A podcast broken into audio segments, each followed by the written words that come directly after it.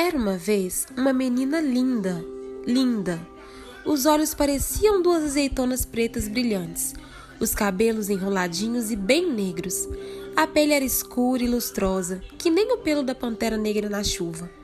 Ainda por cima, a mãe gostava de fazer trancinhas no cabelo dela e inventar com latos de fitas coloridas. Ela ficava parecendo uma princesa das terras da, da África ou uma fada do reino do luar. E havia um coelho bem branquinho, com olhos vermelhos e focinho nervoso, sempre tremelicando. O coelho achava a menina a pessoa mais linda que ele tinha visto na vida.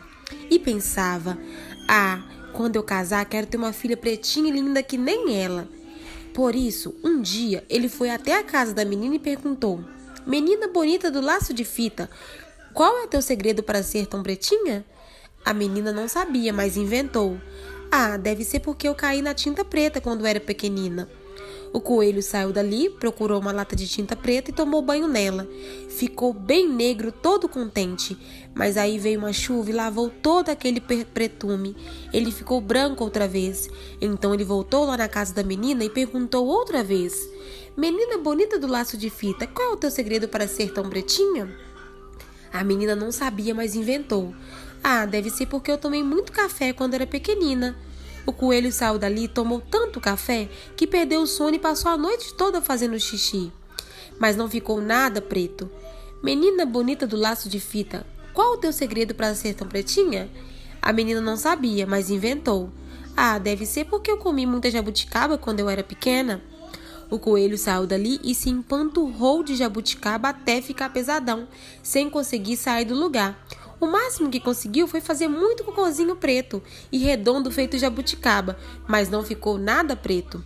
Então ele voltou lá na casa da menina e perguntou outra vez: Menina bonita do laço de fita, qual é o teu segredo para ser tão pretinha? A menina não sabia e já ia inventando outra coisa. Uma história de feijoada, quando a mãe dela, que era uma, uma mulata linda e, ro e rosinha, resolveu se meter e disse: arte de uma avó preta que ela tinha. Aí o coelho, o que era bobinho, mas nem tanto, viu que a mãe da menina devia estar mesmo dizendo a verdade, porque a gente se parece sempre é com os pais, os tios, avós e até com os parentes tortos. E se ele queria ter uma filha pretinha e linda que nem a menina, tinha era que procurar uma coelha preta para casar. Não precisou procurar muito. Logo encontrou uma coelhinha escura com a noite, como a noite, que achava aquele coelho branco uma graça.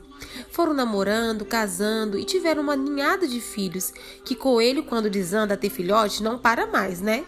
Tinha coelhos de todas as cores: branco, branco malhado de preto, preto malhado de branco e até uma coelhinha bem pretinha. Já se sabe, a filhada de tal menina bonita que morava na casa ao lado. E quando a coelhinha saía de laço colorido no pescoço, sempre encontrava alguém que perguntava: Coelha bonita do laço de fita, qual é o teu segredo para ser tão pretinha? E ela respondeu: Conselhos da mãe da minha madrinha.